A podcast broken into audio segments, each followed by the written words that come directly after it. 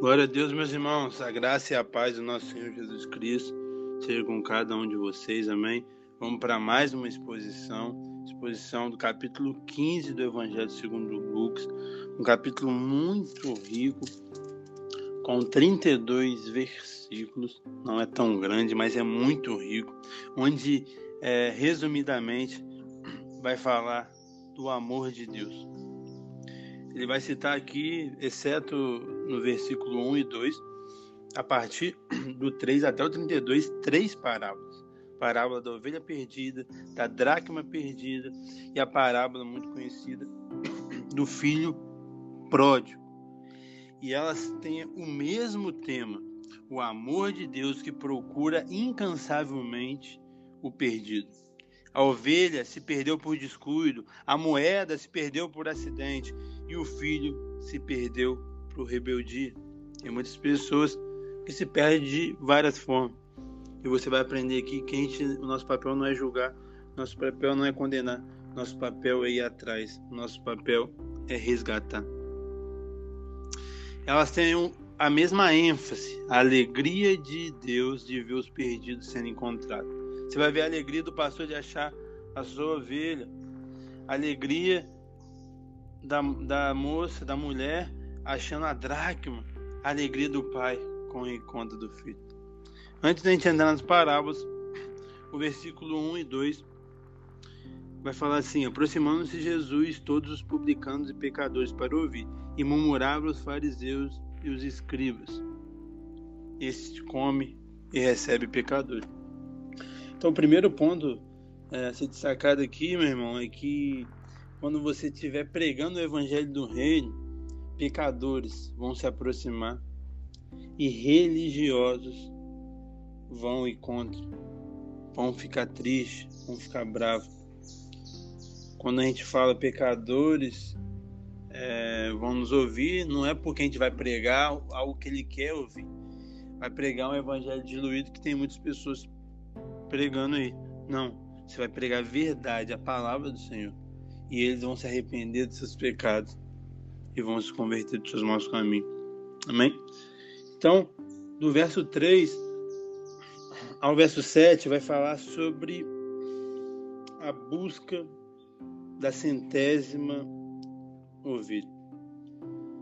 Como vocês sabem, como vocês leram aqui, tinha 99, mas uma se perdeu. E o pastor foi atrás, porque uma é importante para ele. Meu irmão, eu e você, nós somos importantes para o Pai. Meu irmão, as pessoas lá fora, nossos irmãos em Cristo, as pessoas que não conheceram a Cristo, eles são importantes para Deus. E Ele nos deu essa responsabilidade, esse privilégio de ir atrás dessas pessoas.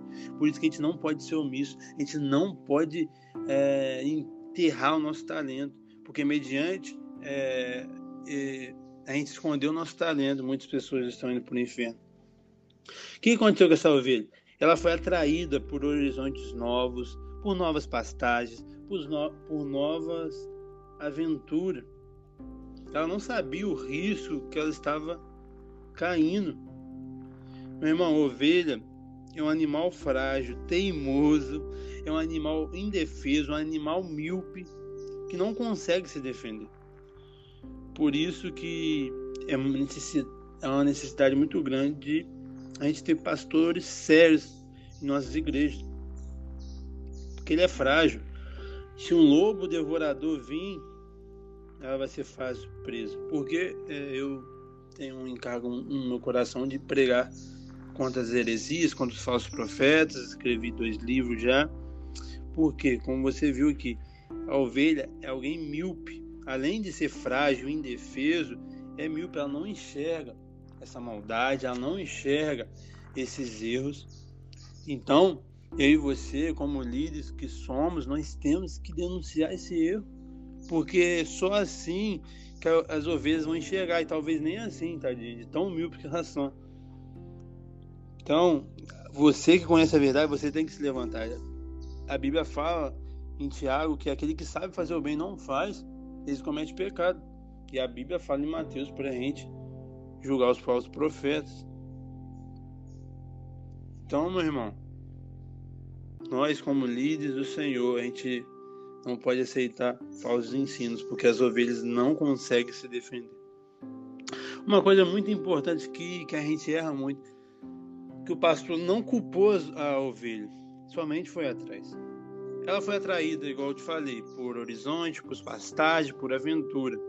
E muitas pessoas na nossa igreja acontece isso, ela sai por causa da, do pecado, a uma experiência nova, a experimentar algo que nunca experimentou. Mas a gente tem que ir atrás, a gente não tem que perguntar. A gente não tem que, que saber se a pessoa merece ou não merece. Ninguém merece. Ele foi atrás. Esse pastor representa Deus, né? E as ovelhas, os perdidos. Ele, meu irmão, nos valoriza. Cada ovelha é especial. Ele, o nosso Deus, ele nos procura. Ele desce ao mais profundo abismo para nos buscar. E quando ele nos encontra, ele coloca nos seus braços e nos leva para o aprisco, para o lugar seguro. E ele celebra com alegria o nosso resgate. Versículo 7 vai falar: Digo que haverá maior júbilo no céu para um pecador que se arrepende do que 99 justos que não necessitam de se arrepender. Sem arrependimento não há cristianismo genuíno. É uma frase que eu, que eu tenho. E é isso. Arrependimento é a marca do cristianismo. Quando você se converte, você se arrepende. Quando você está na caminhada, você tem que se arrepender todos os dias. Quando você se desvia e dá mole, você, para voltar, tem que se arrepender. Não existe salvação sem arrependimento. Por isso, quando João começou a pregar e posteriormente Jesus, ele falou: Arrependei-vos, porque é chegado o reino dos céus. Se arrependimento não é cristianismo. Meu irmão, necessário vos arrepender. Que você possa se arrepender hoje.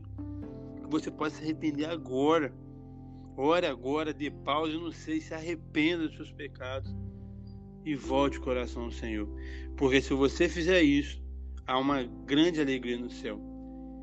E quando existem pessoas religiosas que acham que são santas, que acham que são melhores que as, as outras, não tem alegria nenhuma nisso. Por isso que uma pessoa se arrependendo vale mais do que 99 religiosos que acham que não precisa de arrependimento. E só acho, porque todos nós necessitamos de arrependimento. Do 7 ao, 9, ao 10, vamos falar sobre a busca da décima dracma perdida. A dracma perdida, meu irmão, ela tinha grande valor. Aqui, é, Jesus vai contar essas palavras sobre proporção, né? 99, tinha 99, mais uma se perdeu e essa tem valor. Aqui a dracma tinha 10, mais uma se perdeu, mas tinha valor. E o filho tinha dois, mais um se perdeu, tem valor. O que, que quer enfatizar aqui Jesus pra gente? Meu irmão, todos nós temos valor. O valor não está no que a gente faz, no que a gente fez, no que a gente vai fazer. O valor está só por, pela gente existir. Porque o nosso Deus maravilhoso nos ama. Nos amou se entregando numa cruz e nos ama até hoje. Então você é precioso para Cristo. E a dracma, como eu falei, tinha um grande valor. E essa moça, essa mulher, ela, ela fez medidas práticas para encontrar essa dracma. Ela não ficou apenas lamentando, mas fez algo para encontrar ela. Meu irmão, talvez seus pais, talvez seus filhos, talvez alguém que você ama não encontrou Jesus ou encontrou e se desviou. Meu irmão, você tem que ficar triste com certeza, mas não só triste, você tem que agir. E o meio é orar, o meio é pregar, o maior meio para mim é testemunhar Cristo. E ela teve duas atitudes. Primeiro, acender a luz. Luz na, é, as escrituras significa a palavra de Deus, luz para o nosso caminho. Então, meu irmão, é a gente meditar na palavra do Senhor é a gente viver a palavra do Senhor. Porque melhor do que pregar é você viver. Porque se você pregar e não viver, você não vai ter credibilidade, credibilidade nenhuma. E segundo, ela varreu a casa. Ela tirou toda a bagunça, todo empecilho. Tudo que, que, que podia ser de artimanha, de armadilha, que a gente tem o nosso inimigo, ela tirou e encontrou. E uma coisa muito interessante, meu irmão, que a dracma se perdeu dentro de casa. E infelizmente tem muitos perdidos dentro da igreja, dentro das células dos GCs, infelizmente. Como tinha 99 perdido, mais dentro do aprisco do que a que se perdeu. Como teve um filho que a gente vai ver agora, perdido, na casa do pai, mas perdido. Meu irmão, a gente tem que vigiar, porque ou a gente, ou amigos da gente, irmãos da gente, pode estar perdido dentro da igreja. A gente tem que se arrepender. E houve uma grande alegria e celebração quando a dracma foi achada, meu irmão, quando um pecador se arrepende, quando o um pecador volta ao Senhor é uma alegria. Eu escrevi no meu segundo livro é, sobre isso, que a pessoa pode vacilar quantas vezes ela quiser. Se ela ir lá na frente no apelo e voltar para Cristo, ou aceitar Cristo outra pessoa, né? cara, eu vou ficar feliz. Eu vou me emocionar. Porque eu sei que há festa no céu. Ah, o arrependimento ali é verdadeiro? Não sei. Ah, é, vai cair de novo e vai querer se arrepender de novo? Não sei. Eu, eu, eu tô focado naquele momento ali. E eu tô alegando, porque a palavra do Senhor fala para mim né, alegrar. Então, meu irmão, não fique indiferente, não fique julgando. Ah, a pessoa já voltou para Cristo. Acontece muito em igreja pequena, né? A pessoa já voltou a Cristo já dez vezes. Meu Deus, vai cair, daqui a pouco volta de novo. Meu irmão, o, a nossa função não é julgar esquisito, né? A gente tem que julgar muitas coisas, mas não isso. A Bíblia nos ensina que a gente tem que julgar. Lá no estudo de Mateus 7, você pode ir que você vai aprender a julgar as, as coisas. E as pessoas também. E a gente não tem que julgar isso. Isso não tem que julgar. A gente tem que se alegrar. Meu irmão, então pode voltar mil vezes que eu vou ficar feliz, eu vou me emocionar. Porque o Senhor também fica feliz. Amém? E agora, sobre a parábola do filho pródigo. Essa parábola, meu irmão, ela pode ser intitulada não só a parábola do filho pródigo, lembrando que, que esse título não, não é bíblico, foi colocado posteriormente, mas também não é antibíblico, está nos abençoando. Mas eu poderia botar essa parábola é, em busca dos filhos perdidos, porque você vai reparar, eu não sei se você já reparou, que existe dois perdidos. Existe um perdido que foi embora e existe um perdido aqui dentro. É algo que eu chamei a atenção aqui da dracma. Dentro da igreja pode ter pessoas perdidas. Essa parábola nos mostra três personagens: o filho mais novo, o filho mais velho e o pai amoroso. E aqui eu vou destacar cada um deles. O filho mais novo representa os pecadores, os desviados, as pessoas que estão no mundo. O filho mais velho são as pessoas que estão dentro da igreja e são religiosas. E o Pai é o nosso Deus amoroso. E vamos destacar aqui primeiro o filho mais novo. Primeiro, ele era feliz inconscientemente na casa do pai. Ele era feliz, ele tinha tudo que ele precisava, mas ele não sabia disso. Por isso que ele se rebelou. Então, meu irmão, é algo que a gente tem que, que ter é, no nosso coração, tomar esse cuidado. Tem lugar que a gente é feliz e a gente nem sabe disso. Quantos casamentos que a gente vê acabar, relacionamentos, e a pessoa acha que não é feliz porque olha a grama do vizinho e vai, separa, vai, termina o namoro e vai, e aí faz e acontece e depois vê, meu Deus, eu era feliz e não sabia. Talvez você tenha seus pais hoje, você acha que não é feliz quando você perder ele, eles, você vão, você vai ver que era feliz e não sabia. Então tome cuidado, meu irmão, com isso, de achar que não é feliz, mas na verdade você é. Se você tem Deus, se você tem pessoas que para você amar e para você ser amado, se você tem o pão nosso cada dia você quer mais o quê? Pense nisso, meu irmão. E ele era infeliz inconscientemente quando ele estava no país distante. É aí que acontece com 100% das pessoas no mundo.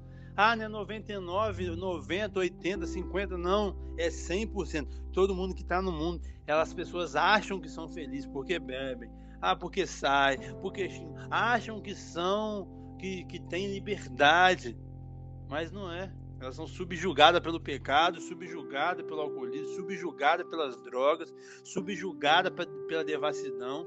Elas não são livres. Livres só existe um povo, quem está em Cristo. E esse é livre. Ah, gente, então se eu sou livre, então eu vou me prostituir, então eu vou beber, então eu vou usar droga. Não, você é livre para fazer isso. Você é livre, mas você escolhe não fazer. Isso que é a liberdade, você escolher não fazer. Pergunta para alguém que fuma hoje tabaco. Ela vai falar que a gente não é livre e tal, aí você fala com ela, você é livre? Ela vai falar, eu sou. Então para de fumar agora. Fica aí sem fumar um ano. Ela não vai conseguir. Porque ela não é livre. Ela é presa naquilo. Então quem está no mundo não é livre. Então é uma pessoa infeliz. Mas não tem essa consciência, mas é uma infeliz. E ele era infeliz agora conscientemente cuidando dos porcos. Ele entendeu isso. Meu Deus, o que eu estou fazendo aqui? Lá na casa do meu pai, estava muito melhor. Os, os criados comem melhor do que eu. E ele era feliz quando ele volta para casa do pai. E essa é a verdadeira felicidade. Quando você está na presença de Deus, na presença do Pai. Essa é a verdadeira felicidade. Essa é a maior e essa é a melhor felicidade, meu. E o que fez ele sair de casa? Primeiro, a insatisfação, meu. Como a gente tem que tomar cuidado? A gente não tem que aceitar tudo, a gente não tem que ser cego para as coisas erradas, mas a gente tem que tomar cuidado com essa insatisfação sem fundamento. A rebelião levou ele a sair do pai, ele não respeitou o pai, ele quis se rebelar. A dissolução, o pecado ali entranhado na vida dele, fez ele embora, a degradação, ele querer viver nos prazeres. Talvez você é essa pessoa e está me ouvindo hoje, meu irmão, se arrependa você acha que está feliz, mas você não está. Você sabe que existe um vazio dentro do seu coração no tamanho de Deus que só Ele pode te preencher. E o que ele fez ele voltar, meu irmão, isso pode servir para você. Foi a decisão dele. Ele teve uma ação e ele recebeu perdão. Ele entendeu, falou: os trabalhadores do meu pai têm pão e fartura e eu aqui morto de fome. Levantarei Levantar-me-ei e irei com o meu pai. E direi, Pai, pequei contra o céu e contra ti. Não sou digno de ter teu filho, mas me traz como seus, me trata como seus trabalhadores. O pai, quando encontra ele, veste ele com a melhor roupa, dá um anel, bota uma sandália, mata um novilho um cevado e fez uma festa. É isso, meu irmão. Meu irmão, você que tem a noção nesse momento que está errando, que está falhando, você se arrependa agora. E o Pai e o nosso Deus ele está de braços abertos para te receber. E a igreja de Cristo a igreja verdadeira está de braços abertos para te receber. E o cristão genuíno que ama a palavra do Senhor e ama a Deus acima de todas as coisas e o próximo como a ti mesmo ele está de braços abertos para te receber. Meu irmão se arrepender não é para os fracos é para os fortes porque só, só se arrepende quem é forte, de reconhecer que está errando, de reconhecer que está numa índole errada, de reconhecer que está no caminho que não agrada a Deus. Mas quem é fraco é quem não tem a coragem, não tem a força de se arrepender mesmo errando. Então, meu irmão, se arrependa hoje. Meu irmão, volte aos braços do Pai hoje. Aleluia. Agora a gente vai falar do filho mais velho perdido dentro da casa do pai. Ele representa aqui os fariseus, os escribas e os religiosos de hoje. Talvez eu e você, se a gente não vigiar. Meu irmão, ele vivia na casa do pai, mas desobedecia os dois principais mandamentos. Ele não amava a Deus acima de todas as coisas, nem ao próximo a ti mesmo. Ele não perdoou o pai nem o irmão. O pai aqui representa Deus e o irmão o próximo. Meu irmão, se você não ama Deus e consequentemente não ama o seu próximo, meu irmão, você está dentro da igreja, mas você está perdido. Você está perdido. Você precisa ter um encontro real com Cristo, porque se você não ama a Deus em primeiro lugar e não ama o seu irmão, você está perdido. Talvez dentro da igreja, mas está perdido. Ele vivia na casa do pai, mas ele confiava na sua própria justiça. Ele conseguia enxergar o pecado do irmão, mas não enxergar os seus próprios pecados. Infelizmente, nós temos essa geração. Nós temos esse tipo de pessoa. Irmão, se arrependa. Não olhe o cisco no olho do irmão e não a trave no teu olho, como a Bíblia fala. Ele, ele vivia na casa do pai, mas não se sentia livre. Ele vivia na casa do pai, mas não desfrutava dos bens do pai. Infelizmente, meu irmão, para muitas pessoas a vida cristã significa uma tradição pesada, um, legali, um legalismo gigantesco. Meu irmão, quem vive assim não vive o cristianismo genuíno. Não vive o que as escrituras nos proporcionam. Talvez por culpa dele ou talvez por culpa da igreja que ele está. Essa igreja não é bíblica. Se existe uma igreja com é, mandamentos humanos, com fardos pesados e difíceis de carregar, onde o líder coloca peso na pessoa. Essa igreja não é bíblica. Porque Jesus fala que vem tirar o fardo. Porque o jugo, é dele, o, o jugo dele é leve, o fardo dele é suave. Meu irmão, eu sou muito mais feliz hoje em Cristo. Estou cinco anos que eu me converti do que eu era antes. Sou muito mais livre agora eu posso fazer tudo, eu faço tudo que eu amo. Mas se você estiver num, num lugar de legalismo, você vai achar pesado, porque vai ter proibições que não tem, cabe, é, não tem respaldo bíblico. E vai ser algo maçante para você. Ele vivia na casa do pai, mas estava com o coração cheio de amargura. Ele se sente melhor do que o seu irmão, ele se sente injustiçado pelo pai, ele se sente indisposto para perdoar, ele não consegue enxergar, como a gente já falou, o próprio pecado, e ele perdeu a comunhão com o irmão e com o pai. Ele não foi para a festa. Meu Deus, meu irmão. Meu Deus, como que você não se alegra quando alguém se arrepende, quando alguém volta para Cristo? Necessário vos se arrepender, meu irmão. Não tenha esse coração. Não tenha esse coração. Se alegre com os que se alegram. Hoje não é, não é tão difícil chorar com os que choram, e sim se alegrar com os que se alegram. Infelizmente, as pessoas querem o bem das outras, mas não melhor do que elas. E aqui não estava nem melhor do que ninguém, só estava na mesma coisa. Ele voltou para casa. Ah, só porque o pai deu um cordeiro para ele que era já desse irmão. O pai falou: Isso tudo aqui é meu, meu filho. Isso daqui, isso, desculpa, isso tudo aqui é seu, meu filho. Por que você tá assim? Seu irmão voltou, ele estava morto, ele vive. Um irmão em Cristo, alguém que desviou, algum perdido, ele estava morto. Ele estava indo a passos largos para o inferno. E como você não se alegra? Necessário você arrepender.